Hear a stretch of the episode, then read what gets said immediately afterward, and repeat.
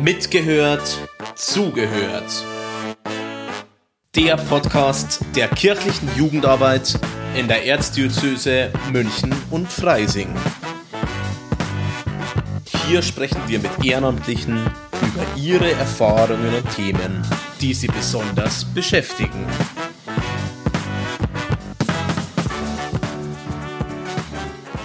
Servus zusammen und herzlich willkommen bei unserem Podcast Mitgehört, zugehört.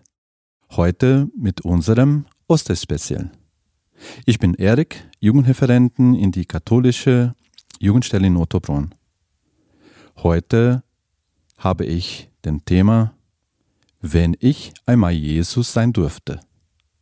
Zu Gast ist heute bei mir Andreas Richter, der Jesus bei der letzten Passion spielen in 2010 Servus Andreas. Kannst du dich bitte kurz vorstellen? Ja, hallo. Äh, mein Name ist Andreas Richter. Ich komme aus Oberammergau. Ich bin 44 Jahre und offenbar der älteste Jesus, der heute hier interviewt wird.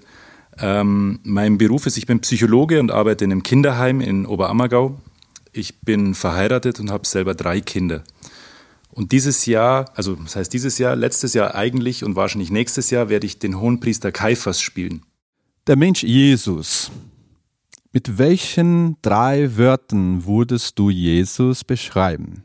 Mutig, menschlich und göttlich. Wie kommt es, dass du die Rolle als Jesus in dem Passionsspielen einmal bekommen hast? Gibt es ein Verfahren dafür? Was bedeutet es für dich, einmal Jesus zu sein? Die Rollen für das Passionsspiel in Oberammergau werden über ein Verfahren vergeben, das heißt, es, es gibt tatsächlich so eine Art Casting, es gibt ein Vorsprechen äh, beim Spielleiter, beim Christian Stückel. Der Christian Stückel wählt äh, dann diejenigen aus, die er für eine bestimmte Rolle sieht und gibt ähm, einen Vorschlag, eine Liste, eine Besetzung praktisch an den Gemeinderat. Und der Gemeinderat der, der Gemeinde Oberammergau stimmt dann über diese Liste ab, also stimmt dieser Liste zu oder auch dagegen. Und dann müsste der Christian einen neuen Vorschlag machen bei den Hauptrollen, so wie jetzt bei mir, ich habe jetzt kein Vorsprechen gemacht, äh, weil ich ja schon in früheren Inszenierungen mit dem Christian gearbeitet habe und der kennt mich und weiß, äh, wo er einen sieht. Aber wo ich das erste Mal eine Rolle bekommen habe, 2000, habe ich tatsächlich so ein Vorsprechen gemacht und hatte dann das Glück, eine Rolle zu bekommen. In Oberammergau, wenn man in Oberammergau mit dem Passionsspiel aufwächst, ist es natürlich erstmal eine große Ehre, überhaupt eine Rolle zu bekommen. Und dann die Rolle, ist eine Mischung aus, aus Freude, aber vor allem auch eine, die große Verantwortung ist eine Last. Also man weiß einfach, die, die, die Blicke in den nächsten zwei Jahren sind auf einen gerichtet und man trägt dieses Passionsspiel mit. Das Interesse ist da, man führt Interviews, man vertritt eigentlich die Gemeinde und das Passionsspiel nach außen und hat natürlich diese große Aufgabe, die wichtigste Person in, in der Menschheitsgeschichte wahrscheinlich zu spielen. Das ist eine, das hat beides. Das ist eine, eine Ehre, eine Last und auch, auch eine Freude. Das sind äh, sehr zarte Momente zwischendrin. Obermagau, Passionsspielen, eine Heimat, Gelübde, ein Eid. Was bedeutet das für dich? Was macht dieses Gelübde mit dir? Dieser Eid ist entstanden in der Zeit einer Pandemie.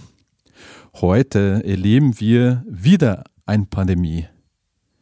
Hat die Corona-Pandemie für dich ganz persönlich eine Auswirkung auf den Eid der Passion?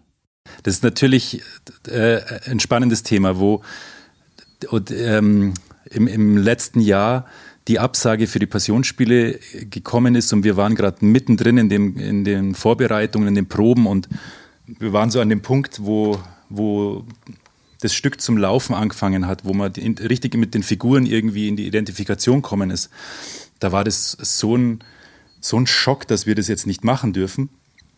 Und die zweite Reaktion war eigentlich gleich, wir müssen das machen, weil genau das ist das, das, ist das Gelübde, das wir abgelegt haben. Ja. Damals äh, sind nach den Aufzeichnungen in, im Gemeindearchiv keine Leute mehr gestorben in Oberammergau an der Pest, nachdem dieses Gelübde, dieser Eid abgelegt wurde. Und das ist unsere Aufgabe, das zu machen. Das war so bei ganz vielen von uns der Impuls. Ähm, und natürlich hat man darüber geredet, äh, wie, wie kann man das umsetzen, wie muss man das umsetzen, wir können das nicht einfach sausen lassen. Aber es ist klar, dass das heutzutage alles gar nicht mehr so einfach ist, weil da versicherungsrechtliche Fragen zu klären sind. Man kann nicht einfach auf eine Bühne gehen und irgendwas machen, weil ja, also das, da, da, da kenne ich mich zu wenig aus auch, aber das ist klar, dass da heute keiner mehr die Verantwortung dafür übernehmen kann. Und eigentlich ist trotzdem klar, wir müssen es machen. In irgendeiner Form. Ähm, ich persönlich habe noch eine andere Meinung dazu, weil äh, also auch dieses Thema Glaube, ich, ich weiß einfach, ich bin Psychologe, ich arbeite im, im therapeutischen Bereich, ich weiß einfach, dass, dass der Glaube, ähm, dieses, dieses tiefe innere Verbundensein mit, da ist was Größeres, da ist was, was bedeutender ist als ich selber und da, da ist auch eine Energie um uns rum, mit der wir in Verbindung treten können, dass das heilsam ist und dass das wichtig ist und dass das in solchen Zeiten, wo, es darum geht, sich gegen ein Virus zu, zu behaupten, äh, eine, eine zentrale Ressource sein kann. Und deshalb auch aus dem Grund denke ich, dass damals der, dieser Schritt, ein Gelübde abzulegen, den Glauben wieder lebendig zu machen, die Leute dazu zu bringen, ihre Kraft im Glauben zu finden, sich zu besinnen, nicht nach außen, nach, nach materiellem, dahin streben, dahin streben, das wollen und das wollen, sondern nach innen kehren, in Kontakt mit dieser höheren Kraft und Energie zu treten, zu beten, zu meditieren bei sich zu sein, das ist heilsam. Ja? Das stärkt unser Immunsystem und da gibt es mittlerweile auch äh, medizinische Evidenz dazu, dass das einfach einen Effekt hat. Und deswegen glaube ich, dass es total schwierig ist, das jetzt nicht zu machen und in, dieser, in diesem Leerlauf zu stecken, ähm, weil ich fürchte, dass ganz wenige Leute sich da ernsthaft Gedanken drüber machen in die Richtung. Und ich, ich wünsche mir natürlich, und solche Podcasts helfen vielleicht dazu und, und Leute wie du, die sich dafür einsetzen, die Leute zum Glauben zu bringen und dem wieder lebendig zu machen. Jesus von Nazareth, Andreas Richter von Oberammergau. So könnten wir auch sagen. Zwei Personen, zwei Leben, zwei Biografien. Du hast in circa, sag mal so Pimandau, 145 Tage durch diese Rolle eine Chance, seine Wörter, seine Taten und sein Schicksal so nah wie keine nachzuspüren. Welches Gefühl sind bei dir geblieben in dieser Zeit? Mir fallen gleich wieder die drei Wörter vom, von der ersten Frage ein. Das, was, was so beeindruckend ist an dieser Figur und, und das ist schon auch die Leistung von Christian Stückel, das muss man hier schon auch sagen, dass er das so mit den Mitteln des Theaters so rausarbeitet und mit uns erarbeitet. Und das ist, ich habe jetzt die Probearbeiten, äh, die Vorbereitung wieder mitbekommen, also auch ganz viele Proben, in der Jesus arbeitet und wie er nochmal an der Figur Jesus arbeitet, wie wir die darstellen einfach und darstellen dürfen. Ähm, da ist ja viel Interpretation dabei. Ja, das ist ja vor 100 Jahren in Oberammergau ganz anders dargestellt worden. Das, was der Christian mit uns versucht rauszuarbeiten und was für mich so nachdrücklich ist, ist dieses, diese Bewegung zwischen dem Menschlichen und dem Göttlichen. Der Jesus ist einfach Mensch und als Mensch unfassbar mutig sich dem zu stellen, so konsequent seinen Weg zu gehen, nicht abzuweichen, auch wenn er genau sieht, wo das hinführt. Einfach zu wissen, man darf da keinen Millimeter davon abweichen. Einfach dabei bleiben. Ich weiß, was richtig ist. Ähm, ich weiß um die Menschlichkeit und, und die wahren Werte, die Liebe, die das Zentrale von allem ist und nicht davon abzuweichen. Das ist unfassbar. Und er hadert damit, also in unserer Inszenierung arbeitet der Christian das raus, wie er mit diesem Schicksal hadert, wie so diese menschliche Seite, Angst, Wut, wie das in ihm aufkeimt und wie er das aber auch wieder transzendiert, wenn man es so nennen will, und drüber steht. Und davon kann man so wahnsinnig viel lernen, weil wir den ganzen Tag nur unseren Gefühlen hinterherrennen und da was haben wollen, da das machen wollen, das sie schlimm finden, da Angst haben. Und wir sind nur geleitet von, von, von niederen Antrieben im Endeffekt, ja, wie, wie, wie, wie einfache Säugetiere. Ja. Wir, wir rennen nur Bedürfnissen hinterher. Und da gibt er das Beispiel dafür, was es heißt, das zu, zu, darüber zu stehen ähm, und den Weg anders zu gehen und, und eine höhere Verbindung mit was Göttlichem herzustellen. Und das ist sein Vorbild. Und da äh, da denke ich sehr oft drüber nach und auch in meiner Arbeit äh, komme ich da immer wieder drauf zurück, weil in der Arbeit mit Menschen kommt man immer wieder an den Punkt. Jeder zweifelt, jeder hadert, jeder hat Ängste, ähm, jeder macht Quatsch, weil er verliebt ist oder sowas. Und Das ist total in Ordnung, weil das menschlich ist. Auch der Jesus hat das. Aber zu verstehen, dass es da noch mehr gibt und dass das nicht das Einzige ist, was einen antreibt. Denke ich viel drüber nach und äh, versuche danach zu handeln. Dann würde ich dir fragen, welche Worte oder welcher Moment in der Passion Jesu hat dich am meisten berühren und warum? Ähm, das Erstaunliche, aber das ist vielleicht bei mir auch so, ich, ich habe zwei Wochen nachdem das letzte Mal eine Aufführung stattgefunden hat, kann ich keinen Text mehr. Ich könnte jetzt keine Zeile rezitieren. Und trotzdem gibt es einen Moment, der mir bei sowas immer als erstes in den Sinn kommt, und das ist die Szene am Ölberg, ähm, kurz vor der Festnahme von, von Jesus durch die, die, die Tempelwache, also diesen Judaskuss, die Szene, wo er wirklich nochmal ins Gebet geht, aber vor allem hadert und, und so nach der Unterstützung und Hilfe, die Unterstützung und Hilfe vom, von seinem Vater anbetet und eigentlich keine Antwort kriegt. Und aber in sich diese Sicherheit findet, dass den Weg muss ich gehen. Das ist es. Und er kriegt keine, er kriegt eigentlich keine Hilfe von außen, sondern er findet es in sich. Und das fand ich äh, sehr berührend und ähm, eigentlich sehr zentral, denke ich immer als erstes. Das Interessante in meiner Arbeit stoße ich immer wieder auf diese Sachen mit Verspottung. Warum hat er sich nicht gewehrt? Ja, die Kinder fragen immer, ja, der wird angespuckt, wieso wehrt er sich nicht? Ja, das ist so, damit werde ich im Alltag am meisten konfrontiert mit der Frage. Und hat es nicht wehgetan am Kreuz? Ja. Das sind die beiden, das sind die beiden Aspekte, die so jemand, der, der von außen mit kindlichen Augen da drauf schaut, als erstes interessieren und auffallen. Genau, aber das ist tatsächlich nicht das, mit dem ich äh, da schwanger gehe, sondern das sind andere Aspekte. Ja. Dankeschön.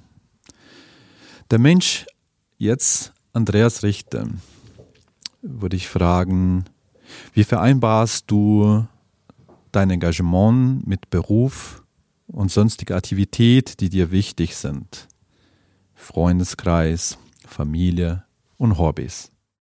Die Teilnahme am Passionsspiel äh, erfordert, je nachdem, was man für eine Rolle hat, relativ überschaubares Engagement bis hin zu massiv viel Engagement. Und die Rolle von Jesus ist natürlich, Jesus ist quasi in jeder Szene mit dabei. Äh, hat in der Vorbereitung vom Spiel drei, vier Interviewtermine pro Woche hatte ich äh, 2009 und 10. Ähm, es ist unglaublich viel Zeit, die da reinfließt. Äh, und da müssen alle anderen Rücksicht nehmen. Und da musste meine Familie, ich war damals junger Vater und frisch verheiratet, meine Frau und mein, mein Erstgeborener mussten ganz schön zurückstecken. Beruflich habe ich meine Arbeitszeit halbieren können. Äh, mein Arbeitgeber war da großzügig und hat es das verstanden, dass ich nur noch 50 Prozent arbeite und von daher ging es ganz gut. Dadurch, dass die Hauptrollen doppelt besetzt sind, letztes Jahr war es der Fredi Mayet und ich, letztes Mal, äh, dadurch ist man nicht jeden Tag auf der Bühne, aber das trifft nur auf die Spielzeit äh, zu. Das erste halbe Jahr ist ja Vorbereitungszeit und da müssen immer beide bei jeder Probe da sein. Das heißt, ich hatte einfach eigentlich jeden Tag Probe. Und das war schon eine Belastung ähm, und hat natürlich andere Aktivitäten und Hobbys total nach außen gedrängt. Dazu kam, und das ist mir besonders schwer gefallen, dass eigentlich schon von uns erwartet war, dass wir nichts unternehmen, was riskant sein könnte und wir uns einen Knochen brechen oder so. Und dadurch, dass ich ganz gern Ski fahre und im Bikepark mit dem Radl unterwegs bin, war das für mich schon echt bitter, da ein Jahr lang komplett zurückzustecken. Äh, das ist mir sehr schwer gefallen, aber ähm, äh, andererseits hat das der Familie wieder gut getan. Du arbeitest als Psychologen mit Kindern und Jugendlichen. Ne? Das ist die Zielgruppe unserer Podcasts, die auch diese Jugendlichen, die du begleitest, ähm, manchmal oder überwiegend ein schweres Schicksal erlitten haben. Spielt Jesus Botschaft für dich, Andreas, und Jesus Handel in deiner Arbeitsauffassen eine Rolle? Ja, irgendwie schon, wobei ich dazu sagen muss, also ich habe mich ja für die Arbeit entschieden, ähm, schon bevor ich die Rolle hatte. Also ich, ich fand es eher so einen, einen schönen Zufall, die Parallelen zu entdecken dann, ähm, weil Jesus sich ja auch denen zugewendet hat, die am Rand der Gesellschaft stehen, ja, die verstoßen sind, die, die aus irgendwelchen Gründen nicht ins System passen. Die Jugendlichen, mit denen ich arbeite und die Kinder, mit denen ich arbeite, sind oft eben auch aus, aus äh, familiären, sozialen Hintergründen heraus äh, benachteiligt und haben nicht die gleichen Chancen im Alltag und in der Gemeinschaft. Es sind aber auch Jugendliche, denen oft der Halt fehlt. Und gerade das ist halt, äh, da ist die Botschaft Jesu schon sehr hilfreich. Aber ich sage bewusst die Botschaft Jesu und, und nicht die Religion oder, oder, oder das Christentum an sich. Das ist so die, die, die Nächstenliebe, der, der Umgang mit Gewalt, mit äh, die innere Stärke, die innere Haltung, die man entwickeln kann, äh, wenn man an sich an das Gute in Menschen glaubt. Und das ist, glaube ich, die, die Haltung von Jesus, der, der sieht in jedem einfach die, das Potenzial und die Liebe, die da verankert ist, auch wenn die Hülle außenrum erstmal nach, weiß ich auch nicht, nach Gewalt, nach Aussätzigen und, und um was für Menschen er sich alle gekümmert hat. Ja, die Zöllner und Steuereintreiber und so, die damals scheinbar ganz verruchte Menschen waren ähm, da hatte er keine Scheu, die, die zu treffen und, und mit denen zu arbeiten und viele sind ihm gefolgt. Ich finde es schon erstaunlich, wenn man, wenn man mit jungen Menschen arbeitet und egal wo sie herkommen, das ist ja auch, ich rede ja auch mit meinen eigenen Kindern und ihren Freunden, man kommt immer wieder auf die Botschaft Jesus. Ähm, vor allem was die Nächstenliebe betrifft, den, den, den Umgang mit Konflikten. Wie, wie diskutiert man ohne Gewalt anzuwenden, sondern auf ein Ziel hinzuarbeiten und äh, wie findet man Lösungen? Und man kommt eigentlich immer wieder darauf äh, raus, dass es nichts bringt, zurückzuschlagen. das, ist, das ist so zentral. Jedes Kind, äh, das, ich, ich schaue relativ viel gerade mit den Kindern, es gibt von der Passion 2000 ein sehr schönes Kinderbuch von der Passion. Ähm, ein Bildband extra für Kinder.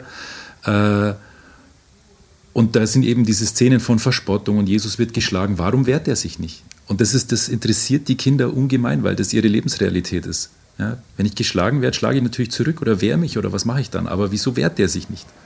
Mhm. Und da kommt man so schön ins Gespräch über diese zentralen Werte ähm, und dass es nichts bringt, Auge um Auge, Zahn um Zahn. Das führt zu nichts. Was bedeutet für dich das Wort Glauben? Da kannst du ganz persönlich äh, antworten. Bist du ein gläubiger Mensch? Ich würde mich wahrscheinlich als suchenden Menschen bezeichnen. Ähm, ich, ich, wünschte, ich wäre so fest verankert und so fest im Glauben, wie, wie Jesus das damals wahrscheinlich war. Wobei eben gerade diese Szene, weil ich vorher schon gesagt habe, am Ölberg genau der Punkt ist, der ist, der ist ja am Suchen und, und, und hofft, so wie es wahrscheinlich viele hoffen, dass von außen ein Zeichen kommt. Ja. Gib mir ein Zeichen, dass du da bist, dass ich das Richtige tue oder dass das mein Weg ist, aber es kommt kein Zeichen. Ja, ich, ich bin auch auf der Suche nach, nach Antworten oder nach dieser Sicherheit. Ähm, und ich bin mir aber auch sicher, dass das nur durch diese Wendung nach innen auch kommen kann. Also durch das, durch das Ausschalten von Einflüssen von außen, also Meditation, versinken in sich und, und ruhig werden und dann schauen, was kommt. Und ich glaube, dass da was kommt. Also da bin ich Gläubiger. Ähm, ich finde auch die Kirche als Institution total in Ordnung äh, weil ich, ich denke, dass das für viele Menschen gerade in so einer schwierigen Zeit wie jetzt Halt geben kann.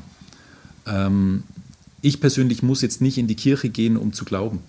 Ähm, aber ich denke, das wäre zu einfach zu sagen, dass, ich, dass der Glaube von allein kommt. Das ist Arbeit. Man muss sich damit beschäftigen, man muss, man muss aktiv werden, um weiterzukommen. Und dann findet man auch was. Und deswegen würde ich mich als Suchender äh, bezeichnen, weil ich bin noch nicht an dem Punkt, wo ich, wo ich glaube, dass, dass es hingeht. Passion ist auch Jugendtag-Passion. Äh, willst du auch bei der Jugendtag der Passion dabei sein? Können dort Jugendlichen, junge Menschen dich dort treffen? Können sie dir ins Gespräch kommen und mit dir unterhalten, sich austauschen? Also ich bin mit Sicherheit ich, in irgendeiner Form äh, bei den Jugendtagen mit dabei. Äh, ich habe mich jetzt inhaltlich organisatorisch da noch gar nicht genauer damit beschäftigt, äh, wie das Programm ist, aber ich glaube, es gibt organisierte Treffen mit den Hauptdarstellern, wo ich sicherlich mit dabei sein werde. Ähm, sicherlich werden sich die meisten wieder nur auf den aktuellen Jesus stürzen und mit dem reden wollen, aber ich sitze am anderen Ende vom Tisch. Äh, Kaiphas ist meine Rolle, wahrscheinlich, wahrscheinlich werde ich relativ viel Zeit haben zum Reden, weil relativ wenig Leute mit mir reden wollen. Von daher ja, kommt und äh, trefft uns alle, uns Haupt, also viele Mitwirkenden. Ich denke auch, dass es äh, spannend sein kann, äh, junge Menschen anzusprechen, die da mitwirken. Es sind auch viele junge Menschen in Hauptrollen. Der Christian Stückel engagiert sich total, die jungen Menschen mit reinzukriegen, die nächste Generation zu begeistern. Ähm, es sind Kinder, die in Kostümen rumspringen und sicherlich trifft man die auch hinter der Bühne, weil, nee, nicht hinter der Bühne, aber in den Pausen zum Beispiel, äh, wenn man ums Theater rumrennt oder so, da sind die natürlich auch alle. Und ich glaube, es ist okay, alle anzusprechen und sich so ein bisschen von dem, äh, von dem Spirit da begeistern zu lassen, der da herrscht, weil das, was, was mit Oberammergau in der Zeit passiert, ist einfach, da wächst eine Gemeinschaft zusammen. Das ist wie ein, also mit den, mit den wachsenden Haaren bei allen wächst es wie ein Team, wie ein Fußballteam irgendwie der ganze Ort zusammen. Und ich glaube, dieses Gemeinschaftsgefühl ist schon das, was man, wenn man hier zu Besuch kommt, auch mitkriegt, wenn man durch den Ort schlendert und, und sieht, wie es so ums Theater rumläuft. Von daher kommt und redet mit den Leuten, schaut euch das an, das ist sehr, sehr interessant. Kurz und prägnant, was möchtest du den jungen Menschen als Botschaft hinterlassen? Nach der einführenden Frage fällt es mir relativ leicht. Das, was ich als Botschaft hinterlassen kann, seid mutig. Das ist, das ist es. Seid mutig, traut euch, ähm, bewegt was. Das ist das, was Jesus auch wollte. Dankeschön, Andreas Richter, dass wir diese Podcast zusammen machen könnten. Ich habe mich sehr, sehr gefreut für die Möglichkeiten und wieder hier in Obermagau zu sein. Diese wunderschönen Orte, die ich jeder empfehlen kann, einmal zu besuchen und auch die Passion einmal zu erleben. Also bis zum nächsten Podcast. Das war Mitgehört, Zugehört. Der Podcast der kirchlichen Jugendarbeit in der Erzdiözese München und Freising.